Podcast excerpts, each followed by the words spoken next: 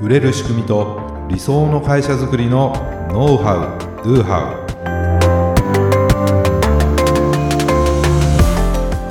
ウこんにちはビズクリエイトの渡辺です。ビズクリエイトの中野です。本日もよろしくお願いいたします、はい、よろしくお願いいたします。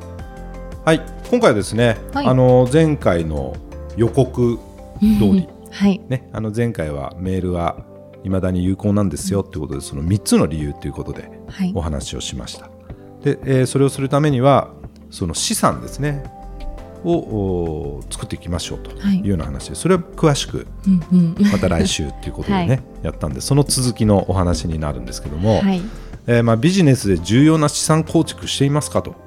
なんかそのビジネスいことこう資産構築とかね、なんか資産ってあんまりこうなんていうかなイメージがこうつかない人もいるなっていうふうに思うんですけども、資産っていうのはですね、はい、まあ、えー、定義でいうと、まあ、その一般的ななんていうか会計学上の解釈ってもあるわけですよ。えー、まあ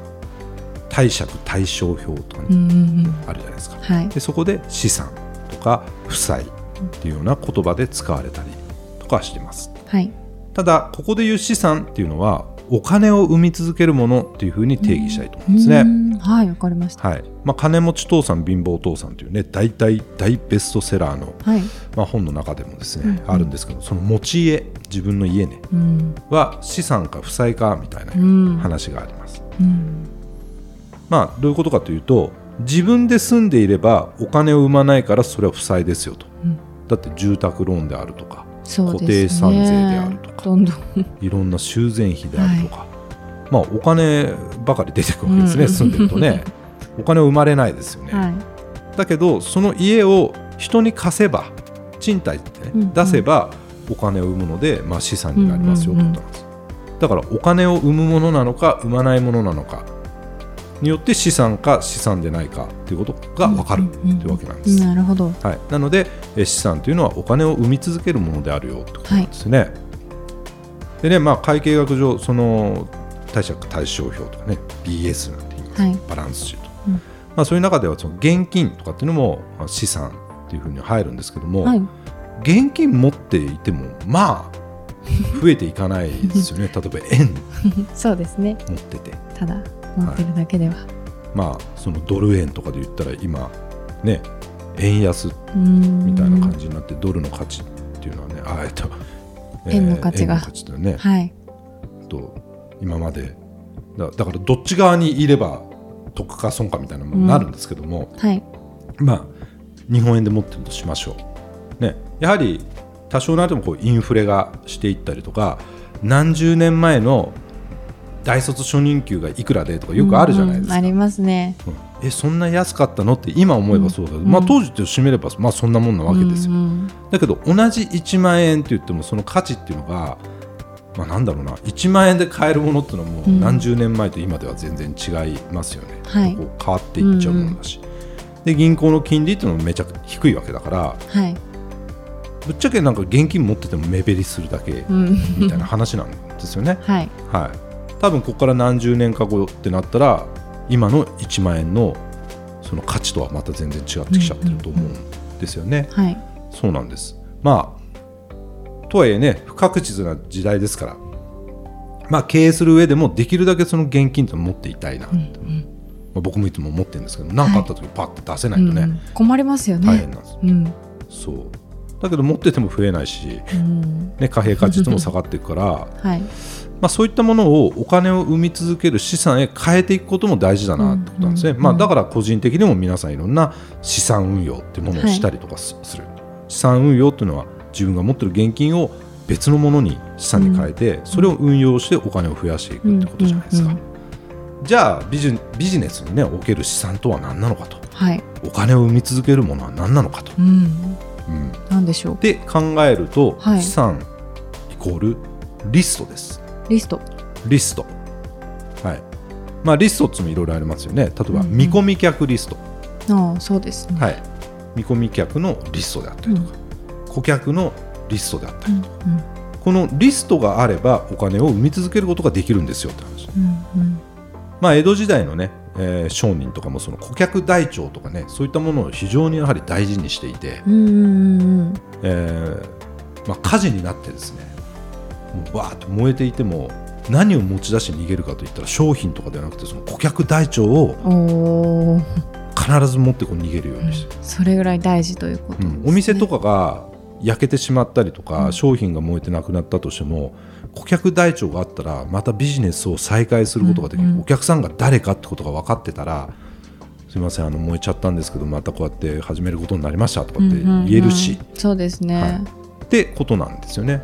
でなんかその顧客台帳はこう水で濡れてもねこう大丈夫な、まあ、当時はこう紙に墨で書いてたと思うんですけども、はい、水で濡れてもこう滲んだりとなんかしないようなものになってたという話もあります。そうなんですね。火事になったその井戸にね、その顧客大丈夫投げる。投げ込んで後で拾ってみすごいです、ね、そんな話もねよくされます。だそのぐらい、えー、顧客台帳というかね、はい、リストっていうのはもう大昔からビジネスにおいてはめちゃくちゃ重要であると言われてきてるわけですね。うん、はい。で、まあ、ビジネスやる上で売り上げを上げることは非常に大事ですね。うんで売り上げを上げるためには新規客の獲得っていうのは非常に大切じゃないですか。そうですね僕らもいろいろなことをやって、はい、なんとかして新規のお客さんを増やしていこうと、もう日々ね、はい、もういろいろやってますよね。大変ですけどね、本当に。でもねその新規客を追い求めていくのもやっぱりきついわけですよ。うんうん、となると、まあ、ここで仕組みというものが出てくるんですけど、はい、新規客を生み続ける仕組みがあるのかと。うん、っていうのは見込み客を顧客に変える仕組みとも言えますよね。うんうん、例えば、えー、広告頼みで見込み客を集めていない。要するに広告を出してそのまま、えー、その商品ページとか自分のウェブサイトに、えー、リンクさせて、うん、そこでいきなり買ってもらおう、うん、みたいなのってなかなかちょっとね、難しい。そうですね、まあ、それで売れるものももちろんあるんですけれども、でも一回そこから離脱してしまったらまたその方がそのサイトに来るかどうかっていう保証はないわけですよね。うそうですよね、はい、なので見込み客を明確にしてあげるというか見込み客のリストを取る。情報を取るという、うん、それが大事だよねってことなんです。その仕組みがあった方がその人たちにまたこうコンタクトを取って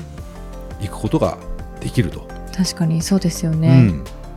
ね、で、えー、ビジネスをやるんだったら、まあ、単発でこう売り続けるものっていうのはなかなかきついわけです、はい、常に新規に売っていかないといけないから、うんうんうんある程度リピート性のあるビジネスの方がいいじゃないですか。はい、でリピートしない商材なんだったら他の人に紹介してもらうというようなことも、仕組みとしてねやっぱりあった方がいいですね。はい、単発で売ってリピートしてくるの待ってるんですかと。大変ですよね。きついですね。ね、だからそのリピートする仕組みがあるのかどうか。それも結構重要なんですね、うんこういった売れる仕組みがないとやはり辛いんです、うん、この仕組みがあって見込み客リストとか顧客リストがしっかりしていたらビジネスは結構楽になるなっていうのを体験的に僕も感じてるんですね。なるほど要するにリストから売り上げを作ることができるということです。うん、見込み客リストがあれば見込み客リストにいろいろとこうアプローチしてそこから売り上げを作ることができますよ。顧客リストにアプローチしてそこからまた売り上げを上げることができますよと。もうしばらく買っていただけてないようなお客様、うん、休眠客のリストも利用できますよと、うんうん、そこからまた売り上げを上げることができますよ。ね、僕らももう一度ご利用いただいて今はあのサービスをご利用いただいてない方に、ね、なんかキャンペーンとかやって、はい、そうですね、はい、またそれで結構な数の、ね、うん、お客様が戻ってきていただいたっていうようなこともあります。はい、それもそういったリストがあるから、うん、できるできることなんですよ。そうですね。うちを辞めてしまったからもう関係ないってうちがこう思っちゃってそのリストをちゃんと管理してなかったら、うん、そのようなキャンペーンはできないし、またうちのサービスを使ってもらうことっていうのはもう運任せというかな こっちは待ってるしかないっていうことだったんですね。それもリストから売り上げを作れた事例だと思います。だからリストがあるってことはね、まあ、売り上げを作りたい時って言っちゃっていいと思うんですけど、はい、その時に売り上げを作ることができるんですよ。うん、まさにこれって打ち出の小槌ですよね。もううちでのうちでの小槌ですよ。こう叩けば叩ねこうやったらこうバンバンバンバンこう出てくるってあるじゃないですか。めちゃくちゃいいものですねそう考えると。まあそういうイメージ、うん、うん、でそのリストを育てていくと、うん、要するにリストは、まあ、量も大事ですけども僕は質の方が大事だと思ってて、うんうん、質の高いリストの方が売り上げとかね生み出す利益とかをやっぱ大きくしていくことができます。質の低いリスト要するに濃いとか薄いっていうような言い方しますけども、はい、薄いリストっていうのは、うん、なかなかそこからお金を生み出すことっていうのがしづらいんですよ。どんなに数があっても、うんうんうん、要するに私たちの商品サービスに興味関心があるとかね。好意的な印象を持ってもらえてるとか。もっと知りたいなと思ってるとか。まあ、悩みが深いとか、はい、そういうようなリストであればやはり濃いリストになりますからそこからお金を生み出すことっていうのは、結構やりやすくなりますね、ということですね。なるほど、はい。ね、じゃあ資産構築のために必要なこととまとめていくと、はい、リストを構築していくということです。はい、リストとは、まあ、このインターネットビジネスにおいてはメールアドレスです。はい、もちろん LINE のお友達登録とかもいいんですけれども、前回お話ししたようにそれはそれでやっていただきたいんですけども、そこに頼りきりになっちゃうと、アカウントがバンされたりとかしたらもうその方たちにコンタクト取れなくなっちゃうんです。そうですよね。だそれっちも進めながら、ぜひメールアドレスでリスト構築もしていってもらいたいってことなんですね。そうですね、うん、これがすごく大事です。はい、でメールアドレスを取得したらこのステップメール、ね、自動的にメールがこう送れられていくステップメールとか日々のメルマガ、で関係性を築きながらセールスとかフォローをしていくと。それがね大事なんですね。資産を構築して、その資産を育てていくと。はい。まあ、このポッドキャストでもですね、はい、まあ、こういったヒントになりそうな情報をたくさん配信していますから、うん。ね、またこう過去の回とかね 遡っていただいて、はい、ぜひね参考にしていただきたいなと思います。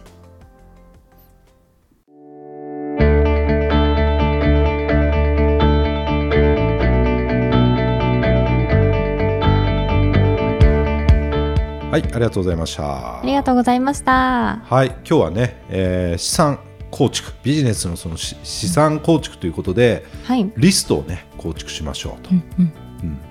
もううちでの小槌になりますよっていうね、はい、まあそんなお話をねさせていただいたんですけども、はい、えー、まあどうやってねビジネスお金を生み出すか、うんうん、でできるだけそれをコストはかけずにねやっぱり生み出していきたいわけですよ。ですね、できれば、はい、で今回の話はだからこう能動的にリストを取ってこっちから働きかけて、うんうん、えー、まあ、売っていきましょうって話なんですけども、はい、まあ、そういう意味で言うとウェブサイトとか、うん、ランディングページとか、まあ、そのウェブ上にこう掲載されているというかな、うんうん、ある情報というのも重要じゃないですか。だってそれを見て買うか買わないかみたいな、はい、例えばアマゾンとかね楽天とかで何かを買う時、うん、やはりレビューを見て 絶対。そのレビューの良し悪しで やっぱ判断しちゃうわけですよ。しちゃいますね、やっぱり。だから、まあ、第三者のね、うん、その評価ってすごくその購買に影響を与えてるなっていうふうに思うわけですよね。はい、だからそのリストを取ってこちらが情報発信していくのもそうだけどそのすでに買っていただいた方の情報をまあ掲載する、うんうん、まあ、それをメールで送るでももちろんいいんですけども、はい、その情報も非常に重要でそれも一つの僕は資産だというんです、うん、思うんです、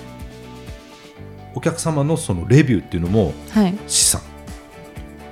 い、じゃあその資産は質の高いものであった方がいいですね。だからいいレビューなんとかな、詳細に書いてくれてる とか、はい、ちょっとネネガティブなレビューであっても、うん、うんあのいいことばっかだとまたみんな信じなかったりするんで たまにそういうネガティブ怪しまれちゃう。完璧な商品ないしね、うん、言いがかりみたいなのやめてもらいたいんだけど でもすごく買われる人にとっては参考になるような、うんうんうん、こういう部分はいいけどこういうとこはちょっとなってなれば、うんうんうん、そこを気にする人は買わないしあ別に、ね、気にする人気にしない人やっぱいるので、うんうん。うん、だからそのレビューっていうのも一つのビジネスにおける資産だなと、うんうんうん、ただそこはやはり集めていく増やしていく、質を高めていくってことをやった方がいいですよね。そうですよね、はい、ということで、はい、まあ、僕らもいろいろとアンケートを取っったりとか、はい、感想を聞かせていただいたりとか、うんうん、インタビューをさせていただいたりとかして、うんうん、それをサイトに載せたりとかいろんな形のコンテンツでね、はい、あのそのレビューの内容をあのインチキでねあの書い。たり送らせ絶対しないんで、そうですね。ありのままで。ありのままをこう出させていただいてるわけなんですけども、はい、まあ、もうちょっとここ力入れたいよねっていうことで、うんうんうん、えー、まあ、今もねいろんな取り組みをしているんですけどもそうですね、まあ、うちみたいなその IT のサービスとか、はい、いろんなそういうサービスの、うんうん、なんと比較サイトというか、はい、でまあ、それを大手に IT レビューというサイトがあります。まあ、いろんな製品をねあの比較対象し、うんうん、比較対象を見てそれを検討しながら商品選びができますよっていうような素晴らしいサイトなんですけども、まあ、そこにうちのサービスオートビズとかも掲載していただいてるんですよね。ですよね。はい、はい、でそこで、えー、レビューがまあちらほらと まあついてるんですよ。はい、何件か、はい。でここやっぱ増やしたいなと。そうですよね。ちょっと増やしたいところでは。はい、ということで、まあ、ユーザーさんにですねもうお願いできそうな人には、はい、まあ、ちょっとお願いさせていただいてるんですけども、はい、まあ、ここでお願いもしちゃうんですけども。しちゃいますか、まあ、ぜひね、あのー、まあ、オートビズ使ってるユーザーさんじゃないとそうですね。評価レビューできないと思うので、えーね、あのもしですねオートビズをご利用いただいているユーザー様で、はい、あレビュー書いてあげてもいいよと、うん、いう方はですねぜひ IT レビュー、IT レビュー、はい、でオートビズとかで検索していただくと、はいまあ、ちょっと会員登録みたいなのがねそうなんです、ね、必要なんですけどもちょっとそれをしていただいてぜひねレビューの方をねお願いしたいなというふうに思います、はい、やはりね製品選びをしてる人っていろいろ悩まれてるわけなので、うん、使われてる方の生の声っていうのは非常に参考になると思います。本当そうですよね、はい。まあ、うちだけじゃなくての他にもこう素晴らしいサービスがたくさんあるからこそ、はい、オートビズのこういうところがいいよとか、まあ、こういうところはちょっとなみたいなことをこう書いていただくとですね、はい、ちょっとネガティブなものばっかりになっちゃうと 僕らも悲しくなっちゃう。ね、まあ、もっと頑張るよって話なんですけども ぜひですねご忌憚のないご意見、はい。ね、ご感想を IT レビューの方にもね、うん。いただければなというふうにね、はい、思いますので、はい、ぜひともよろしくお願いいたします。お願いいたします。当番組で取り上げてほしいことや質問を大募集しています。説明文に記載の URL からメッセージをお送りください今日の話がためになったという方はぜひ高評価やフォローもお願いいたします。それではまた来週。ありがとうございました